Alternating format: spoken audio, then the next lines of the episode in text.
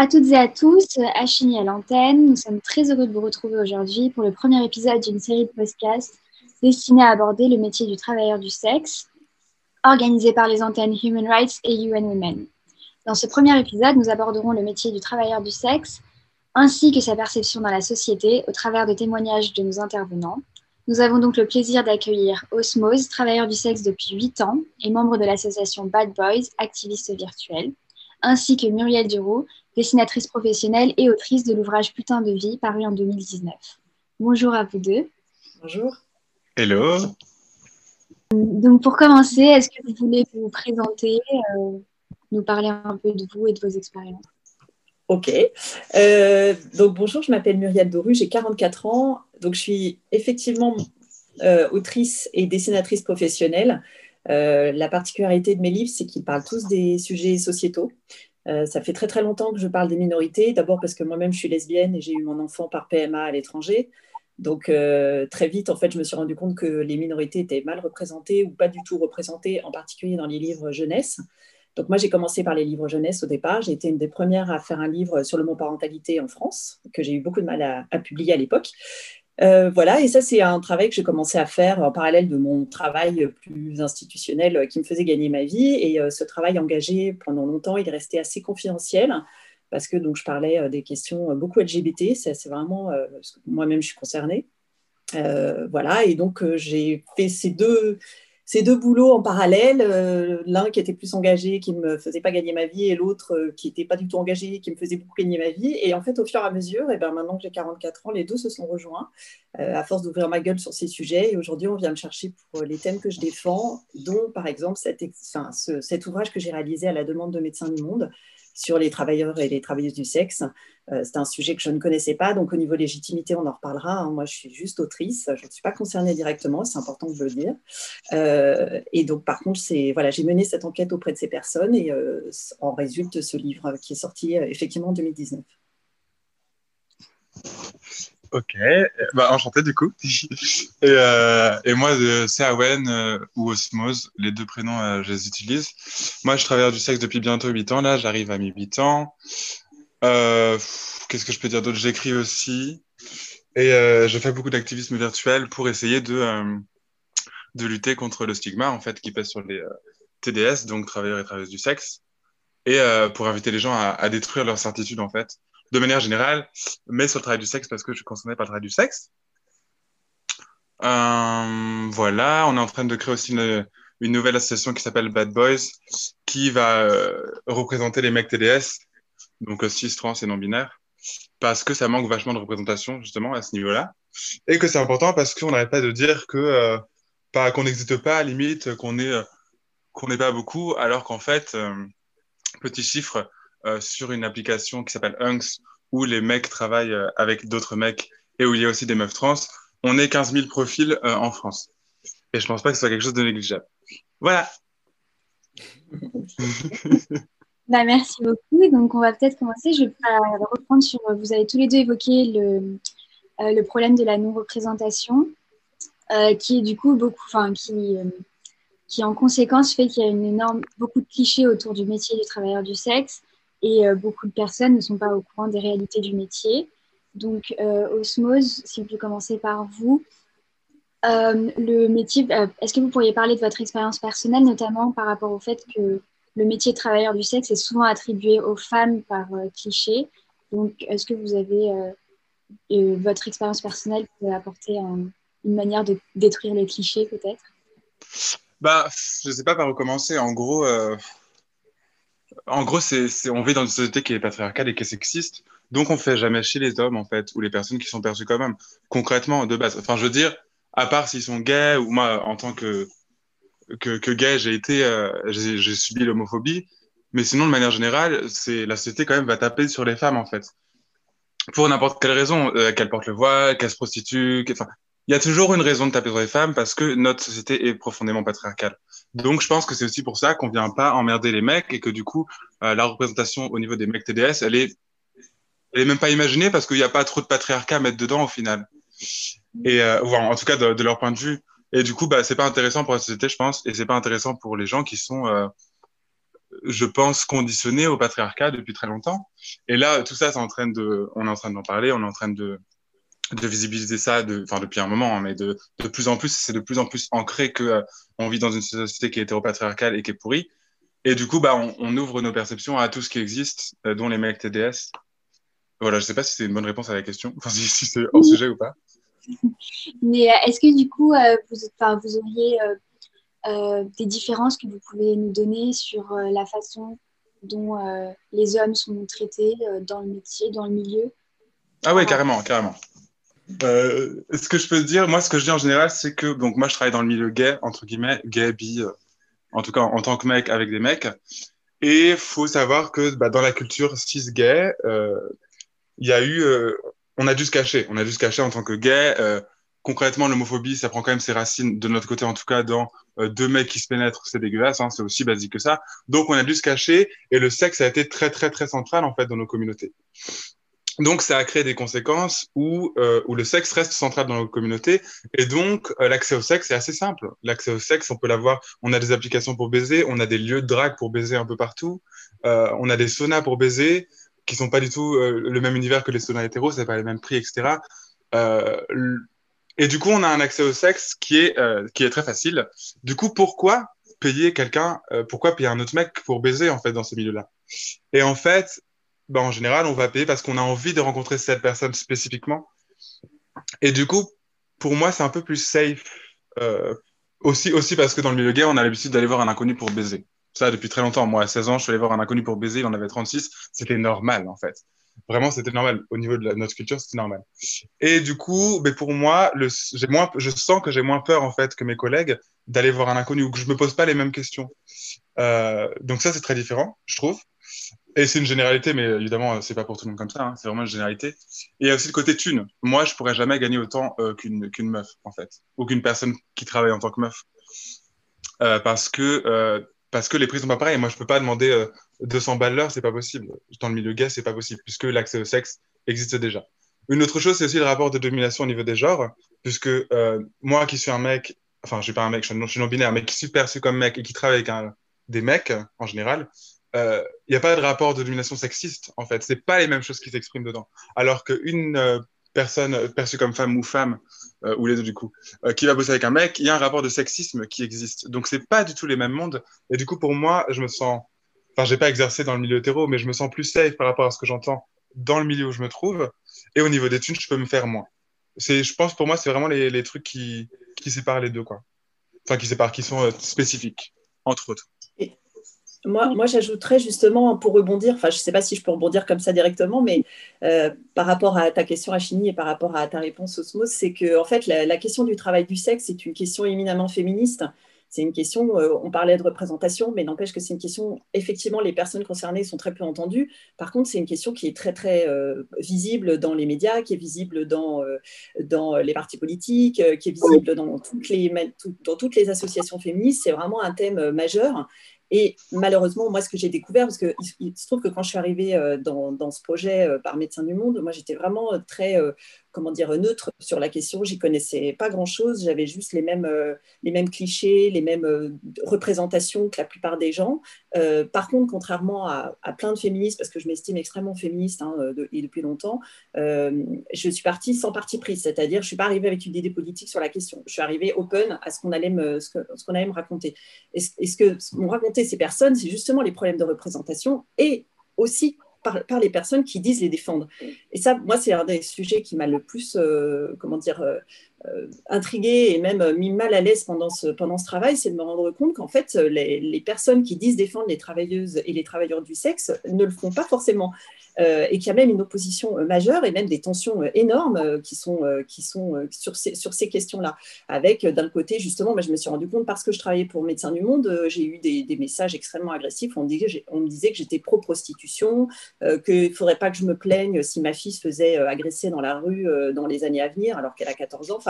Voilà, des choses euh, que je trouvais terribles, surtout de la part de femmes qui disent défendre des femmes.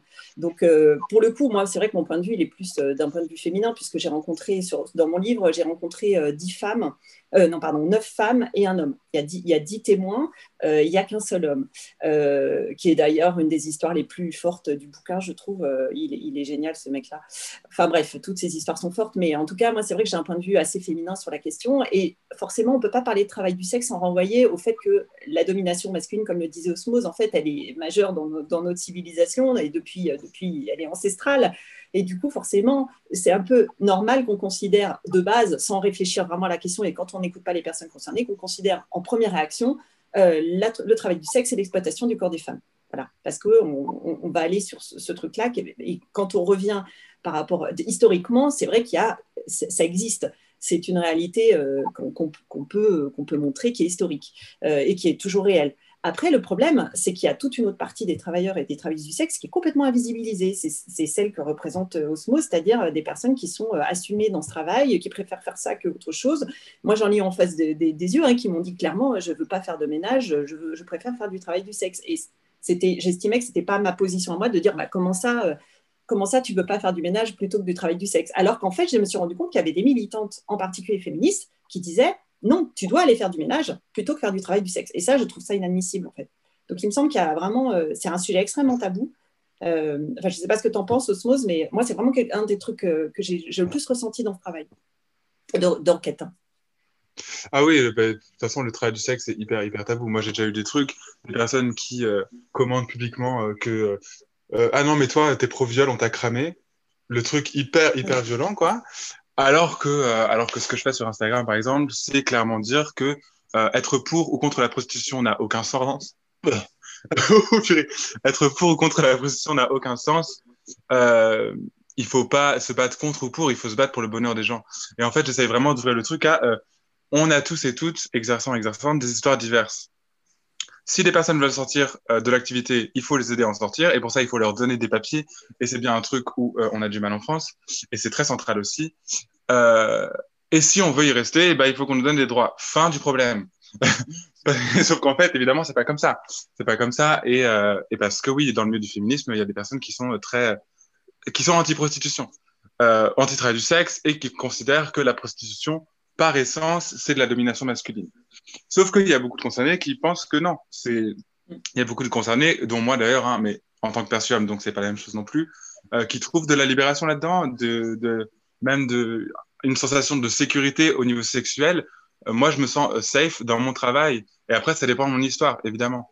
Mais c'est pareil pour tout le monde, ça dépend de notre histoire. Et, et en fait, réduire le travail du sexe et l'essentialiser comme quelque chose de mauvais, de glauque, etc., etc. Non seulement c'est pas pertinent, mais en plus, ça va entretenir un imaginaire collectif euh, que c'est le cas. Et du coup, ben, ça va un peu le laisser là-dedans. Euh, de toute façon, essentialiser les choses et penser que c'est comme ça par essence, euh, c'est refuser le fait que ça puisse évoluer et aller vers dans une autre direction. Et si on réfléchit bien, en tout cas, moi, c'est ce que je pense, bah, tout ce qui nous entoure tout le temps, hein, tout même nous, ce n'est qu'évolution tout le temps, en fait. On ne fait qu'évoluer. Donc, essentialiser les choses, pour moi, c'est pas quelque chose de sain et ça nous empêche d'évoluer. Voilà, je crois que j'ai dit la même chose euh, de manière euh, différente trois fois. J'espère que c'était clair.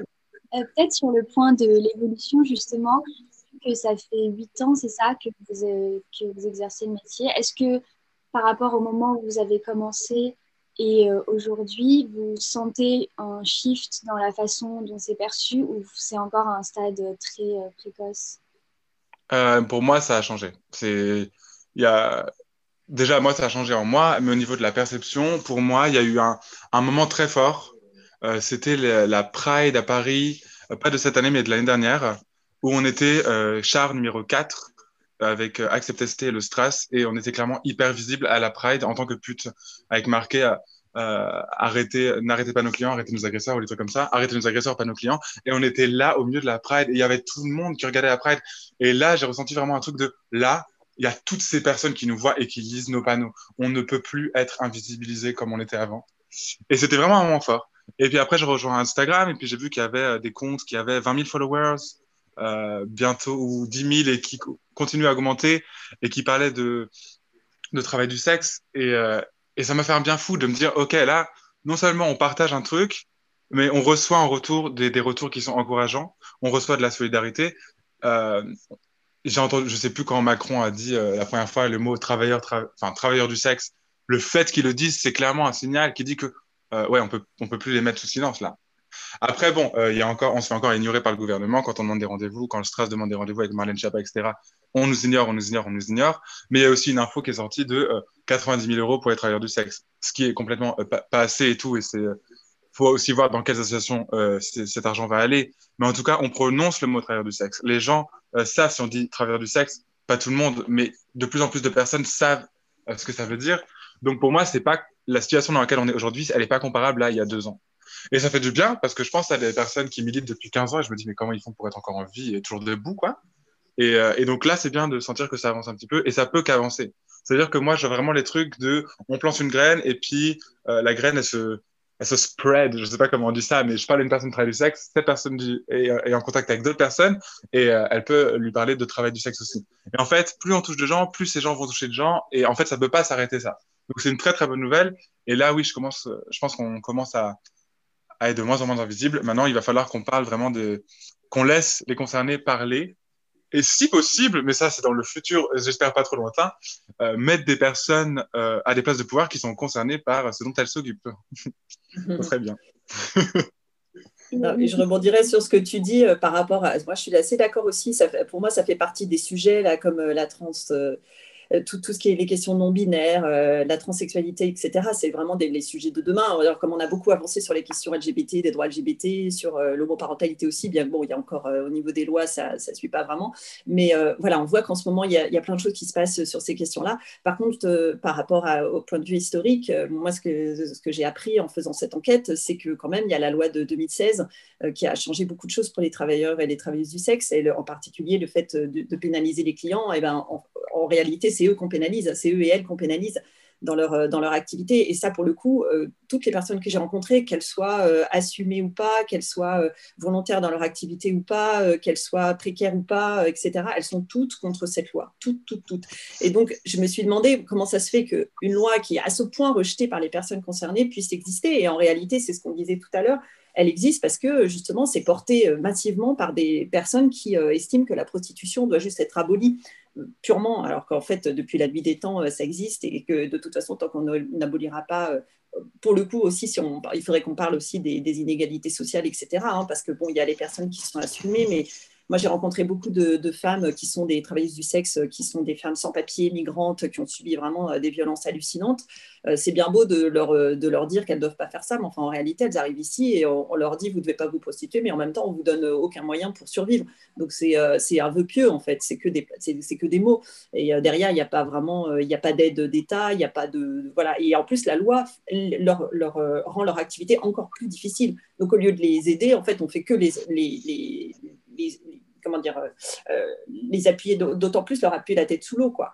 Donc, euh, moi, je trouve qu'au niveau de, de, de l'historique, il y a effectivement une évolution positive, je trouve, sur les représentations. Par contre, il y, a, cette loi de 2016 qui ne cesse et qui, toutes les études l'ont montré depuis sur les travailleurs et les travailleuses du sexe, euh, les études ont montré que les violences ont augmenté, les tarifs sont plus difficiles à, conserver, etc. Enfin, ça, Ousmose en parlera mieux que moi, mais en tout cas, moi, toutes les personnes que j'ai rencontrées avaient le, le même discours à ce sujet. Euh, ouais, du coup, bah ouais, je suis complètement d'accord. Là, j'avoue que j'ai, j'ai pensé représentativité. représentativité. Euh, mais oui, cette loi, elle est... ouais, c'est hyper important, mais cette loi, elle est clairement un score. Après, si je parle de ça, c'est parce que moi, dans la représentativité, euh, le but, c'est que de plus en plus de personnes soient euh, au courant pour ensuite se mobiliser, pour ensuite faire sauter ces lois. Je vois toutes les étapes dans ma tête. Mais sinon, cette loi, oui, c'est, c'est le truc là qui, on en a, elle est vraiment dangereuse. Parce que oui, elle pénalise nos clients, euh, donc non seulement elle entretient l'image de la prostitution qui est glauque et tout ça, et ce qui a du sens, mais en plus, plus concrètement, voilà, elle va réduire le nombre de nos clients, donc elle va réduire notre choix. Et donc, euh, bah, si on n'a pas de on va prendre ce qui vient. Et donc, ce qui vient, enfin, prendre le client qu'on trouve, quoi. Et donc, si le client bah, n'a pas envie de mettre une capote et qu'on n'arrive pas à imposer, bah, on va se mettre en danger au niveau de notre santé euh, sexuelle. Donc, euh, par exemple, le VIH, enfin, toutes les IST, quoi. Euh, il y a aussi les pratiques. Si, euh, si c'est le seul client qu'on trouve, bah, on va peut-être mettre des pratiques, on va peut-être faire des pratiques qu'on n'avait pas envie de faire. Et en fait, ça, c'est ce qu'on appelle une agression sexuelle, en fait. Ou, alors, c'est vraiment, euh, c'est faire quelque chose qu'on n'a pas envie de faire. Et donc, cette loi-là qui prétend lutter contre le viol tarifé, parce que c'est comme ça que les abolitionnistes perçoivent la prostitution, en fait, elle va augmenter nos chances de se faire violer, notre chance, notre risque de se faire violer. Donc voilà, et il y a évidemment l'histoire de la précarité. Moins de clients, moins de thunes. Moins de thunes, bah, c'est la merde en fait. La merde pour payer ton loyer, la merde si t'as des gosses. Donc en fait, cette loi, elle est juste, elle est juste meurtrière. Elle n'est pas... Pardon, excuse-moi. Je voulais. Non, non, vas-y, vas-y. Excuse-moi, je pas couper. Mais non, mais je rebondissais par rapport à ce que tu disais, rien que sur la notion de viol tarifié. En fait, je trouve ça terrible en tant que féministe parce qu'en fait, c'est nier le viol euh, d'une façon euh, terrible. Oh Donc, que ce soit les mêmes personnes qui disent lutter contre le viol et qui parlent de viol tarifié au sujet des travailleurs du sexe, je trouve ça affreux. parce que du coup, le viol, en fait, c'est vraiment quand il n'y a pas de consentement. Donc, il faudrait un, un peu qu'on s'entende sur les mots, quoi. Et puis euh, peut-être qu'on est au courant. Enfin moi, moi personnellement, je sais différencier un, viol euh, d'un rapport consenti. Et je pense que mes collègues aussi, quoi. C'est hyper violent d'entendre ça. Ça, c'est un truc aussi que j'ai remarqué, c'est l'infantilisation des, des, travailleurs et des travailleuses du sexe. Ça, c'est un truc de fou. Hein. C'est-à-dire que les, les, gens parlent à leur place tout le temps en disant, en gros, ils sont pas. Et dès qu'ils ont un discours comme toi, euh, c'est-à-dire assumé, qui a l'air bien dans sa peau, etc., on va te délégitimer dégétélimiser dans, bon, compris, euh, dans ta parole en fait. C'est-à-dire qu'en gros, tu n'es pas, pas normal. Si tu si pas malheureux, si tu n'es pas au fond du puits, si tu n'as pas un Mac derrière toi, c'est qu'en fait, tu n'es pas normal. Et euh, toi, tu ne peux pas représenter les travailleuses du sexe. Quoi. Et les travailleurs. Ah, et puis, et puis, je suis complètement naïf, en fait. Je ne sais pas de quoi je parle. Je suis, je suis genre dépassé. Je suis dépassé par la prostitution. Je suis juste une victime. Mais en fait, c'est ça. De toute soit on est des victimes, soit on est des bourreaux. Alors qu'en fait. Euh, oui, c'est ça, oui. Mm c'est voilà, c'est tellement plus pluriel, tellement plus pluriel. Et, on parle de plein, plein de choses. C'est comme euh, le, mot proxénète. Oh, le mot proxénète, pour les gens, hein, être un proxénète, c'est quelque chose de mauvais, par essence. Et ça, je sais, ça, je vais faire des vidéos là-dessus, mais c'est pas encore prévu. Mais en vrai, moi, j'ai bossé dans un bordel euh, en Allemagne, juste deux semaines, hein, et il y avait un mec euh, qui, donc, j'habitais, enfin, en gros, c'était un bordel. Il y avait les garçons, parce que c'était que des mecs. Non, il y avait une meuf aussi, euh, qui habitait là. Et puis les clients passaient. Et puis dans une autre partie de la maison, on rencontrait nos clients. Et en fait, le deal, c'était que, je sais plus combien c'était la passe. Je crois que c'était 60 euros. Euh, et non, c'était 120 euros la passe. Et euh, on partageait 50-50. Donc, il y avait 50% pour moi et 50% pour le mec qui, tenait la maison. Et en fait, bah, j'étais hébergé, j'étais nourri. Et le mec faisait le secrétariat. Eh ben ouais, en fait. Enfin, je veux dire, bien sûr, enfin, tout travail mérite salaire. Donc, le fait que ce mec-là, il gère ça, plus le secrétariat que je n'avais pas à gérer, ce qui est quand même 90% du taf, que ce mec soit payé, je trouve ça juste, en fait. Et, euh, et je, c'était pas de l'exploitation, c'était pas un rapport d'exploitation, c'était un rapport où on travaillait ensemble et chacun faisait sa part du taf. Donc, moi, je trouve ça normal. Après, voilà, c'est, après, c'est une question de est-ce que je veux travailler avec des gens ou est-ce que je veux travailler de manière euh, indépendante. Et toute cette embrouille-là autour du, du proxénétisme aussi, c'est complexe parce que c'est essentialisé le proxénétisme l'exploitation et le travail du, sexe, en fait, pour moi, c'est pas la même chose, en fait. Exploiter une personne et travailler de manière respectueuse, c'est pas la même chose. Et c'est sur ça qu'on devrait s'axer. Et ça veut dire que ben, un proxénète peut devenir, euh, j'allais dire machiavélique, mais c'est un mot hyper violent. un proxénète peut devenir malsain si c'est dans un rapport d'exploitation. Et si je travaille dans un rapport de travail consenti avec une personne qui gère le secrétariat, c'est mon proxénète et c'est OK. De toute façon, selon les lois, hein, on va pas se leurrer, on est tous et toutes des proxos. Moi, si j'achète. C'est ce que j'allais dire. C'est qu'en fait, la loi du proxénétisme, de toute façon, elle est très, très, tellement large qu'en fait, tout le monde peut être considéré comme proxénète. Hein. Enfin, la, personne qui loue son appart, la personne qui aide, la personne qui nourrit, enfin, etc. Quoi. Les personnes à qui je fais des cadeaux de Noël. Bref, en vrai, mais c'est vrai, tout le monde est mon proxo. Genre, euh, je croise une personne. Euh, est-ce que les SDF sont mes proxos en fait? Même les SDF sont mes proxos. Et, et l'État qui prend une partie de tes revenus aussi. Mais bien sûr, mais tout le monde est mon proxo. En fait, je suis entouré de proxos, c'est hyper violent. Je pense que je vais faire une parano là. Euh, peut-être pour rebondir justement sur cette idée d'exploitation, euh, Muriel, si peut-être vous avez pu euh, rencontrer des gens durant vos recherches et votre enquête qui justement avaient ce côté un peu plus sombre du travail du sexe, enfin qui représente ce côté plus sombre, notamment parce que vous parliez de violence tout à l'heure. Est-ce que vous avez quelque chose à dire sur cet aspect-là? Ah ben, bah, complètement, c'est-à-dire que en fait c'est ce que disait Osmo, c'est on peut pas mettre tous les travailleurs et tous les travailleuses du sexe dans le même panier. Malheureusement, c'est ce que c'est ce que font la plupart des gens et c'est ce que ce que fait l'État, c'est ce que font les personnes qui militent sur ces sujets-là. Et c'est bien dommage parce qu'en fait il y a un gouffre entre quelqu'un comme Osmose et des gens que j'ai rencontrés, enfin des femmes surtout, qui sont des femmes migrantes sans papier, qui ont connu des destins mais absolument terrifiants euh, de, depuis l'enfance, qui ont connu absolument toutes les exactions, euh, même dans le cadre familial, des, un manque d'argent absolument flagrant qui fait qu'en fait elle crevait la dalle depuis l'enfance. Enfin, des destins qui sont vraiment terribles et qui font qu'à un moment, bah, le travail du sexe est apparu comme euh, soit la seule possibilité, soit, euh, oui, souvent comme la seule possibilité, effectivement, soit aussi, effectivement, il y en a certaines qui, pour qui c'était émancipateur aussi, parce qu'elles n'avaient pas d'autres possibilités. Il y en a une, par exemple, qui, qui, qui a un destin dingue, qui est une femme d'un courage incroyable. Et elle m'a raconté que donc elle a voilà une enfance très difficile. Je crois que c'est elle est elle est née euh, au Nigeria. Euh, donc bon, elle a voilà, elle a subi le trafic euh, vraiment d'êtres humains hein, parce qu'au début on lui a dit tu vas aller faire des études en France. En réalité c'était pour faire du travail du sexe, mais elle l'ignorait complètement. Elle était très jeune. Elle s'est retrouvée ici. On l'a mise sur le trottoir dès le lendemain de son arrivée. elle ne comprenait pas du tout ce qui lui arrivait. Elle parlait pas un mot de français. On lui avait pris ses enfin déjà non, elle n'avait pas de papier donc Bon, c'était voilà, elle n'avait aucune possibilité de s'en sortir. Et pourtant euh, d'elle-même, elle s'est libérée de son réseau. Et qu'est-ce qu'elle a fait? Elle est partie dans une autre ville, elle a changé de coiffure, elle s'est voilà métamorphosée. Et elle continue le travail du sexe, mais pour elle. Et ce qu'elle me disait très juste, elle, ce sont en plus c'est des personnes, euh, enfin voilà, on les, on les non seulement les infantilise, effectivement ce que disait Osmos, c'est-à-dire que c'est des personnes qu'on n'écoute pas dans ce qu'elles ont à dire et qu'on considère comme pas aptes à parler d'elles-mêmes, ce qui est quand même incroyable. Et moi, cette personne, droit dans les yeux, elle me disait, je suis complètement lucide sur le fait que je n'ai pas de papier, je n'ai pas fait d'études, elle est limite illettrée puisqu'elle ne sait pas euh, écrire, elle n'a pas appris, euh, voilà, c'est comme ça, c'est son destin. Elle me disait, j'ai complètement conscience que sur le marché du travail français, euh, je vais quand même bien galérer. Donc, euh, c'est pas que voilà qu'elle est en lutte avec elle-même. En fait, elle accepte ce qu'elle a. Euh, et je trouve que c'est une force de caractère incroyable déjà de ne pas être complètement révoltée avec ça, parce que je l'ai trouvée très apaisée. Euh, et elle, voilà, elle fait ce qu'elle peut faire, c'est-à-dire travail du sexe. Et finalement, bah, ça, lui convient. C'est le métier qu'elle a trouvé qui lui permet de gagner sa vie correctement. Euh, elle, m'a dit aussi euh, un truc assez souvent revenu, c'est c'est des personnes qui, euh, il y en a beaucoup qui m'ont dit, je préfère faire le travail du sexe en France que de retourner là d'où je viens, où je crevais la faim.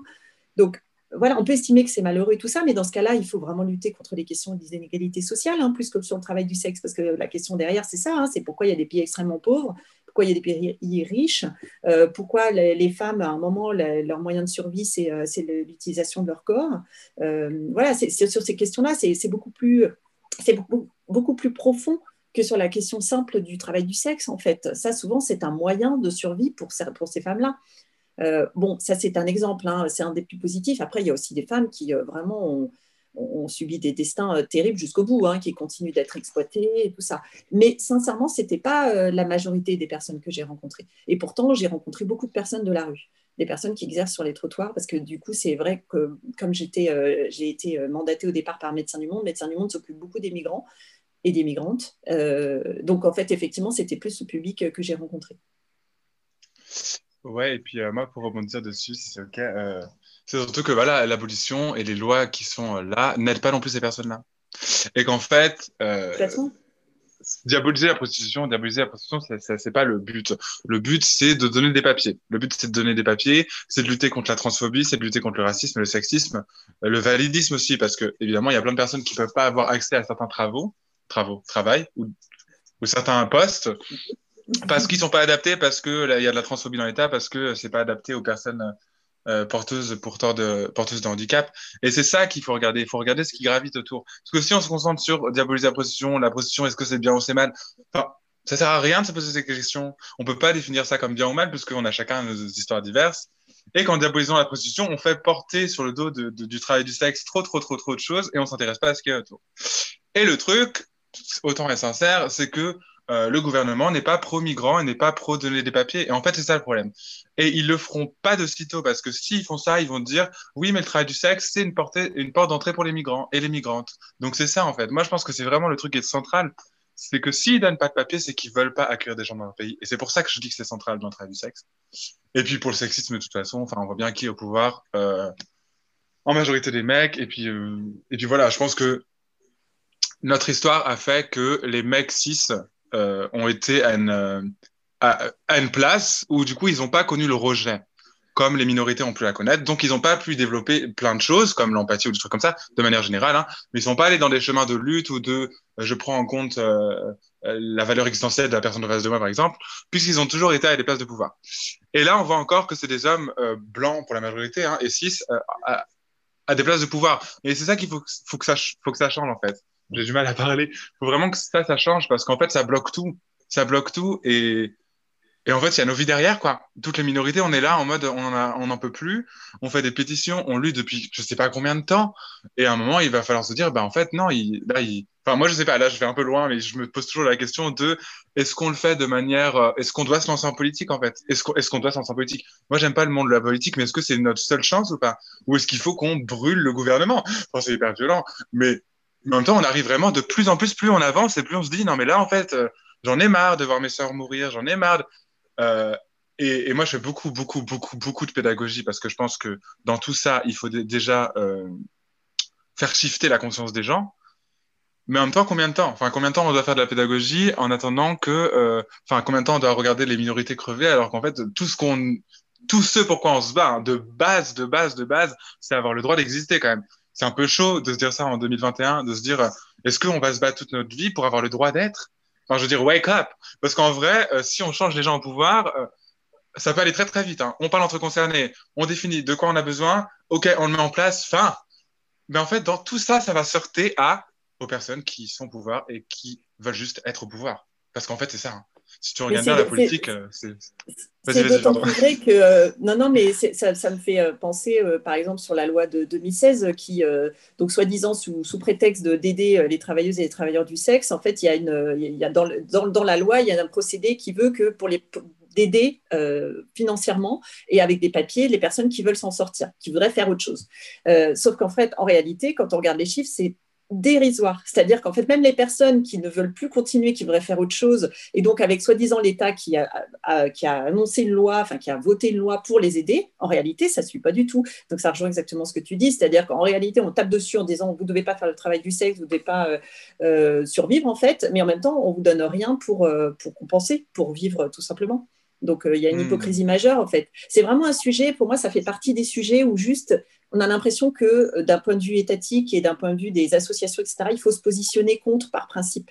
Euh, sans, sans, hmm. vraiment réfléchir, sans, déjà sans effectivement écouter les personnes concernées qui disent autre chose.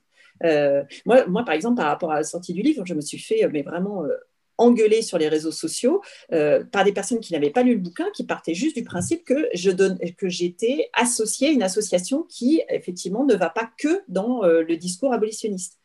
Et, et c'était assez violent dès qu'on prend un autre point de vue, euh, c'est difficile d'amener la nuance et une forme de subtilité dans ces questions-là. Il faut tout de suite qu'on soit hyper tranché, alors qu'en réalité, comme tu le dis, la, la, la réalité ne l'est pas tranchée.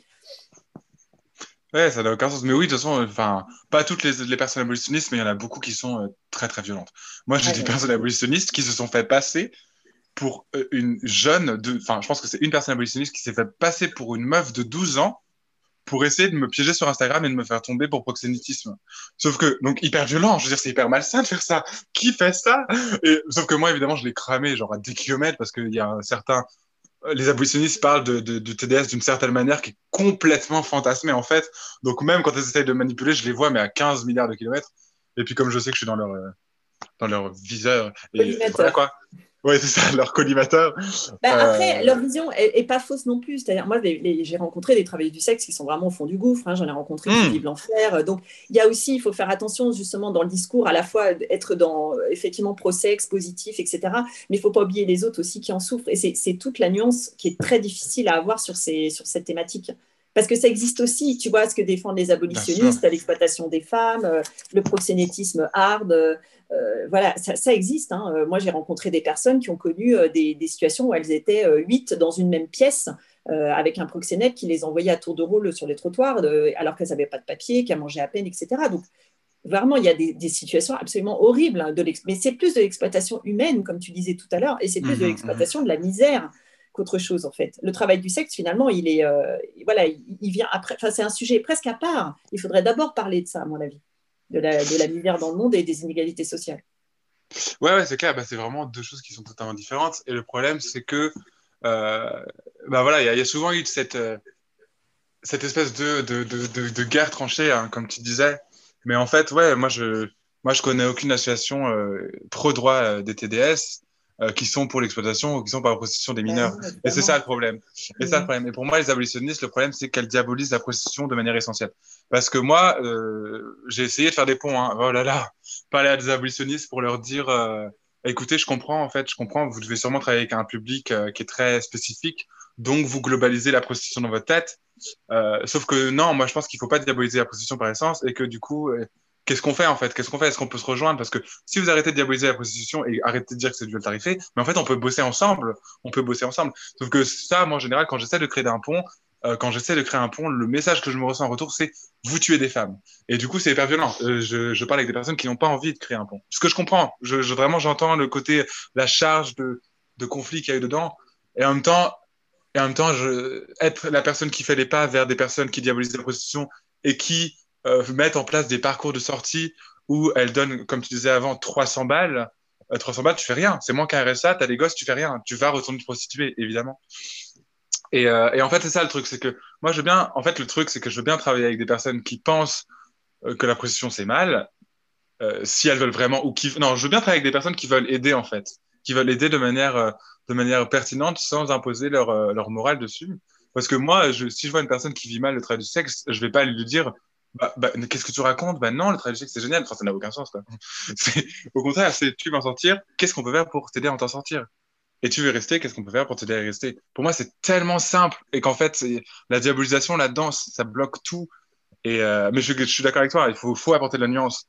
Le truc, c'est que je connais, en fait, je connais aucune, euh, aucune de mes collègues qui qui est pro droit, qui n'a jamais fait cette nuance. En fait, la plupart de mes collègues, j'ai personne qui va me dire euh, le travail du sexe c'est génial. Non, j'ai des gens qui vont me dire moi, le travail du sexe, je le vis bien, etc.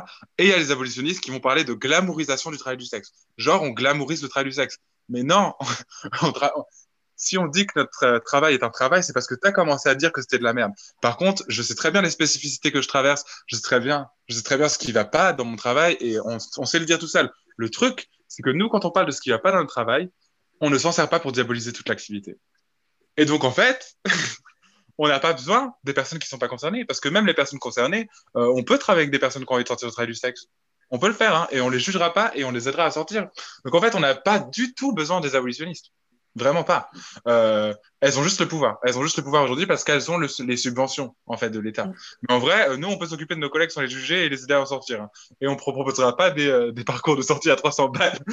donc, donc voilà. Mais euh, c'est pas paradoxal par rapport à ce que tu veux dire. Je vais juste rebondir dessus. Enfin, par rapport à ce que tu as dit. Bah, c'est une très belle conclusion, je trouve. euh, je pense, à part si vous avez d'autres commentaires à faire sur euh, la question, le but était effectivement de, se concentrer sur cette stigmatisation et la perception du métier, qui, je pense, auquel vous avez très bien répondu. Vous nous avez donné une, une perception assez large euh, de la question. Donc, sauf si vous avez d'autres commentaires. Euh, je vous remercie au nom de Sorbonne ONU d'avoir participé à ce podcast. Et euh, plaisir. Carrément.